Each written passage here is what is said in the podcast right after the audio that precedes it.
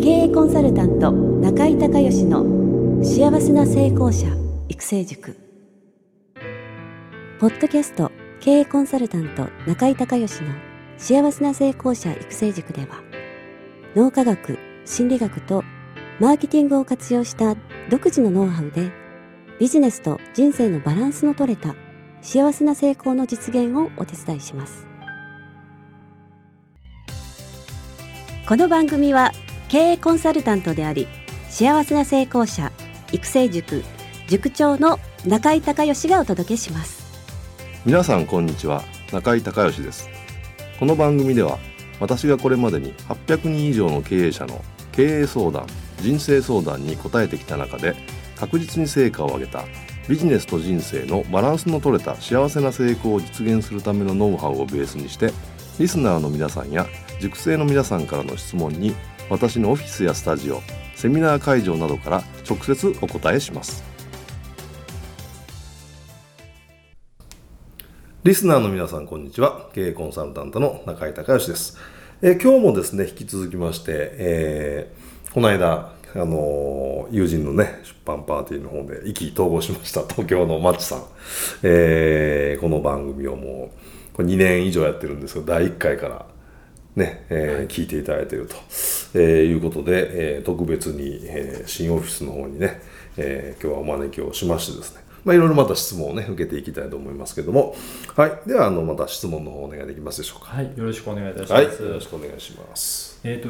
私はですね、えーと、コンテンツの、えーと、販売事業を今やってはいるんですけど、はい、えーとまあ、やりたいことが、はい、あのいろいろありあってですね、はい、あのこういったこともやりたいとか、はい、ああいったこともやりたいという企画はいろいろありたいとして出てくるんですね、でただあのビジネスとしてやっぱり成功するにはある程度、あの選択と集中とい。いますかあの、絞っていかないといけないかなとも考えていまして、はい、まあ、そのあたりの、えーと、ビジネスのあの選択と集中あとはある程度、はい、えーと、とは言っても一本に絞りすぎると、まあ、それがダメだった場合リスクが大きいので、はい、ある程度、あのー、広げていかなきゃいけないかなと思っていますので、そのあたりのバランス感覚といいますか、はいはい、あのどういったところを注意していけばいいのかなということをお伺いしたいと思います。はい。あのー、分かりましたあのそうなんですよね。特にビジネスをこう始めた時、えー、それからまあビジネスが伸びてる時っていうのはどんどんどんどんいろんなアイデア浮かぶんですよね。これもやりたいあれもやりたいこれもできそうだみたいな。でそれ自体はすごくいいことだと思うんですけどあのやっぱり絞り込みをしないと人間っていうのは一回にね一つのことしかできないので。えー、ある程度絞っていかないといけないですね。だからそのビジネスのアイデアをどんどん広げるっていう作業と絞り込むっていう作業を別々にする必要があるんですよ。だからまず、あのー、まあ、書き出すのが一番いいんですけどね。こんなんやりたいあんなんやりたいといっぱいまあ書き出しますよね。で書き出して、えー、一旦休憩して、えー、もしくはまあ次の日とかでもいいんですけどそれを見てですね書いたやつを。で本当にあのーそれやりたいのかどうかとかもしくはあの今のその会社の状況っていうのがね、えー、あると思うので、えー、その会社の状況に合わせた何を先に選択していったらいいのかみたいな要はアイデアを出すっていう段階と選ぶっていう段階を全く別のものとしてやっていく必要があると思うんですね。でもし、あのできるんであればそのチームで、あの例えばあの会議でアイデア出し会議ってねブレインストーミングであるじゃないですか。あれをやってでそれをやることであのいろいろアイデアを膨らましてその中で、えー、絞り込みをしていくってこれね、えー、別の日にやった方がいいんですよね。あのその時盛り上がってしまって なんかできそうになるんでな気になるから。だからアイデア出しをする日とそれをまとめて、まあ、23日か1週間でもいいですけど、あのー、企画を練るっていう、まあ、練るというか選ぶっていう日はあの分けられた方があのいいんですね、はい、でそこで客観的に、えー、どういう方法で選んでいこうというのでそのまあ実際に採用するかしないかそれからスケジュールですよね、うん、例えば3つやっていくとなったらいきなり3つともできないのでそれをどういうふうにスケジューリングするのかっていうのをまあ客観的にやっていくっていう、えー、ことなんですけどもこれねあのー、の私はウォルト・ディズニーファンなんですけどこの番組でも多分喋ってると思うんですけど、まあ、ウォルト・ディズニーランドが好きじゃないですよあの特にミッキーマウスが好きとかそうじゃないですけど あのウォルト・ディズニーを研究してるんですよ大好きで。であのウォルト・ディズニーがねあのが考えたこれ会議法なんですけどあのえっ、ー、とねチームがね会議のテーマによってチームを分けてまた会議する部屋も分けてで部屋の壁の色とかも違うんですよ。でそれみんな通らないと映画にならないっていうそういうシステムを・ディズニー考えて今でもディズニーそれやってるんですね。だからディズニーの映画って外れがないんですよ。いろんな角度から検討してるんで。で一番初めが、えー、ドリーマーで無双化の部屋っていうえー、のがあってそこではとにかくその企画をどんどん膨らます。理想の形。どうやったらその最高の映画になるのかっていうのをその担当者がプレゼンしたらそのチームがもうどんどん膨らますんですよ。で,、えー、で会議が終わると。でまたその要素を含めて、えー、今度は現実者の部屋リアリスティックっていうんですね現実者チームがいるんですよ。でその人たちは今度は現実的にこれ確かにこれって面白いけどこれ予算かかりすぎるよねとか確かにこれ感動するだろうけどこれ技術的に無理かなみたいな。だから現実的に、あのー、実際にその映画になる形にねするチームがいるんですよ。でそのプレゼンが次通ると最後は批評家、えー、クリティクスね、えー、批評家の部屋というのがあって徹底的にその企画をそこは叩くわけ。でその最終的に徹底的に叩かれて、えー、そのチームに対してそのプレゼンをしてこう切り返して企画を通ったら映画になる。で通らないともう映画没になるっていう、まあ、そういうシステムを取ってるんですよ。だから、あのー、今言ったみたいにアイデアを、あの、どんどん出していくっていうこととそれからそのそれを現実的に形にしていくっていうこととそれを徹底的に叩いて磨いてえいいものに仕上げていくっていうことは別なんでそれ別々にね3ステップあの会社でやられたらいいと思います。でできたら最後の、あの批評家ののあの会議する時は社外の人入れた方がいいね。例えばその、えー、このコンテンツ配信のの実際にあのヘビーユーザーの人とかあとはまあ全く違うあの環境の人であったりもしくはあの今コンテンツ配信されてる、えー、講師の先生とか著者の人とか何人かいらっしゃるじゃないですか。そういう人入れたりとか。ちょっと社外の人のその違う視点も入れながら最後やるとかなりいいのがねあの出てくると思います。であの一つにあの絞るとあのさっき言われたねもしそれがこけたら、はい、じゃあどうなるんですかみたいなえー、不安があるって、まあ、おっしゃったじゃないですか、みんなそれあるんですけどでも実は絞った方がよくて、えー、と前回のね絞り込みっていうお話もしましたけど多くの人に聞いてほしいとかその多くの人って存在しないから 皆さんに聞いてもらいたいですその皆さんもいないのでで全部個人なんでね誰々なんでできるだけその条件は絞り込めば絞り込むほどあのーえー、メッセージは伝わるので物は売れるっていう結果につながってくるのでできるだけその特定ねパーフェクトカスタマー理想の顧客のペルソナを特定した方がいいんですね。で、えー、前回もちょっと喋りましたけど例えば皆さんに、えー、耳寄りなお知らせがありますよっていうのと小学生のお子さんをお持ちの教育に関心のあるお母様に耳寄りなお知らせがありますよっていう今条件3つつけたんですけど全然違うでしょこれ。は響き方がね。はい、なのであのどんどんこれ絞り込む必要があるのでできるだけあの1つに絞り込んだ方があのいいんですよ。でそれ一つうまくいったら今度はそのねうまくいったものの周辺にビジネスがあるのでそこ広げていったらいいよね。でもなんかであの例えばあのー僕ももともと実家レストランであのレストランの出身なんでよくそういうレストランとか食べ物の例えするんですけどあの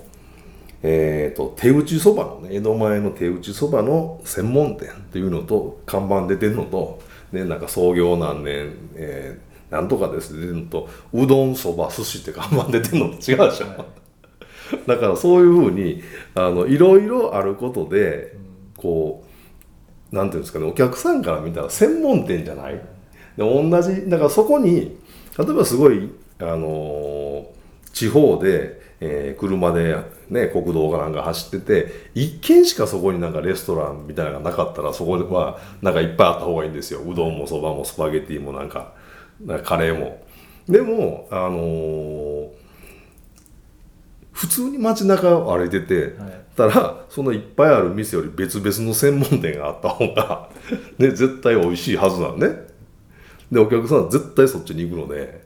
あので特にこれあのコンテンツ配信ってウェブじゃないですか、はい、だからそういうあの物理的にねどっかの地方の、えー、国道南号線の横のドライブインみたいな状況じゃないのでもう絶対その何でも屋さんよりも専門これ専門っていうふうに名乗った方がお客さんの方も分かりやすいしあのメッセージが響くの絶対その方が売れると思うんですね。で、えーまあ、参考にね、あのー最近読んだ本の中ですごくあの感銘を受けた本があるのでちょっと今のちょうど絞り込みの話なんでぜひあの参考にしてほしいんですけどこれねゲイリー・ケラーさんという人が書いた「The One Thing」というね、えー、本で今ベストセラーになってると思います「The One Thing」これね、えー、絞り込みに対して恐怖心もしくは不安みたいなのがある人はこれ読まれるといいと思います。であのねえー、どういう話かというとねこのゲイリー・ケラーさんというのはあのある会社の社長をしてた人なんですね。で、えー、会社の業績が悪くなってコンサルを入れたと。でそのコンサルの人のアドバイスは、えー、その会社に11個の主要部門があると。でこの11個の主要部門に、えー、適材適所の人を配置したら会社の業績は必ずね、えー伸びると。でこの11個の、えー、ポジションにどんな人が最適かっていうのが分かってるのは社長あなたですとこの人ね、えー、ゲイリー・キラーさんあなたしかいないと。だからあなたは今すぐ社長を辞めてその11人をスカウトしてくるという仕事に就きなさいと。でその11人を全部その適材適所で当てはめられたら会社の業績はもう V 字回復しますよって言われてなるほどと。っていうことでこの人はすぐ社長を譲ってで実際に11人を、えー、ヘッドハンティングしてきたのね。そしたらこのコンサルタントの言った通りあのー、もう会社がすっごい伸びたってこれ実話なんですけど。でその体験をベースにその絞り込み一つに絞り込みをすることのあの大切さっていうのを、まあ、延々その本の中でこうずっと書いてるのでそれを見てるとあなるほどなって分かると思うんで是非、えー、そういった絞り込みに不安のある人は、えー、この本読んでいただきたいんですけどでその中でねあのこれ究極の質問がありましてねこれ言うと営業妨害にならないですかね。まあ誰も あの、まあ、ぜひ読んでほしいんですけど、えー、その究極の質問っていうのがね、えー、それをすることで他の全てのものが容易になるか不必要になるような私ができる一つのことは何かそれをすることで他の全てのものが容易になるか不必要になるような私ができる一つのことは何かっていうこれ究極の質問です。だね、えー、先ほども言われたようにあれこれ忙しいじゃないですか普通ビジネスやってるとね。で,、えー、でそうするともうあれもこれもやらないといけないそれからあれもこれもやりたいという時にあの感覚的にそれやっていくとあのー、逆に時間がすごいかかってしまう手間がかかったりそれからその効果がねせっかくやった割に効果が出ないってことがあるのでとにかくね朝今言った質問をするんですよ。僕もね朝この質問するようにしてるんですよ。でそうすると今日一日今日の一日の中であ絶対これだけはやっとかないといけないなみたいなのが分かるので、えー、そうすると、えーまあ、やりますよね。そうやるって決めてるんで。絶対これだけはやろうっていうえー、で常にそういうその自分に対して質問をしてるとそのアンテナが立つのであ例えば ABC をやるよりこの D っていう仕事1個やった方が、えー、ABC の B やらなくて済むなみたいな。とかもしくはこの D をやったら A は今までより時間をかけなくて労力かけなくてもできるなみたいな。いうのが分かるんですよね。それずっと繰り返してやってると。でそういうふうにやっていくとあのすごい仕事の効率があの良くなるのでえー、ぜひね、えー、何度も言いますけどその絞り込みっていうことに不安のある方はこれ、えー、ゲイリー・ケラーさんのワンスイングね、ザ・ワンスイング読んでいただいてこの質問をしていただくと、えー、効率的にねえ仕事ができるというふうに思いますしただねあのやっぱりあのー、効果的なことって結構ハードル高いことも多いので、あの、その時にはこれハードル低い高いからあの、なんていうんですかねこうめげないでねみたいな。あのいや本当はやった方がいいのは分かってるんだけどすごい手間かかるとかすごい労力かかるみたいなこともね。これやっぱ結構ね実際やってる出てくるんですね。でその時はあのできるだけねそのハードル高いやと細分化していくこと。いきなりできないんで例えば10個のパートに分けるとかね。えー、でそうしてその1個だけでも今日やってしまおうみたいなのでやっていくとまあ10日真面目にやったらできるじゃないですかそういう考え方でやらないとあの分かってるんだけどこうできないみたいなことに陥るとやってる意味がないので是非あのちょっとハードル高いなとかちょっとスケールサイズが大きいなっていう時はあの細分化をして、できるだけやりやすいところから手をつけていく。例えば1から10まで項目があって最終的に1から10が全部できたらその仕事クリアじゃないですかでその時に12345678910っていう順番でやる必要ないんで自分がやりやすい5とか6とか3とかからやっていって最後0になればあの同じことなんであの人の脳ってねあの簡単なことからやる方があの成果上がるんですよ。で難しいことは あのあ難しいと思っちゃうんで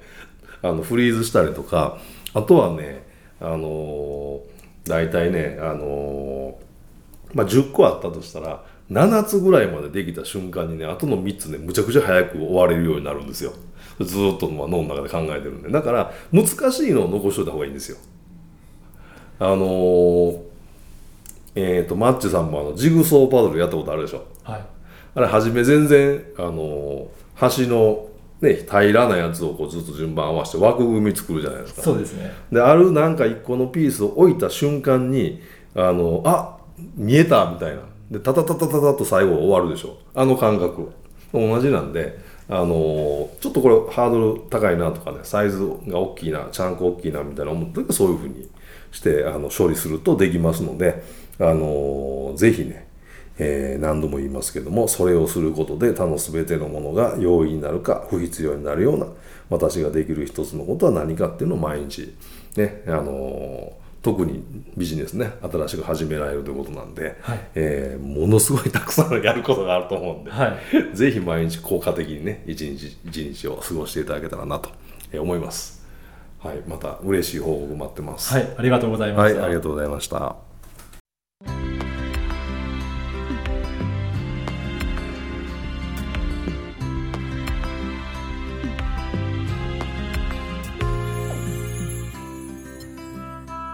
回の番組はいかがだったでしょうか？あなた自身のビジネスと人生のバランスの取れた幸せな成功のための気づきがあれば幸いです。なお番組ではリスナーの皆さんからの中井隆義へのビジネスや経営に関する質問を募集しています。質問はホームページの受付フォームからお願いいたします。また全国各地から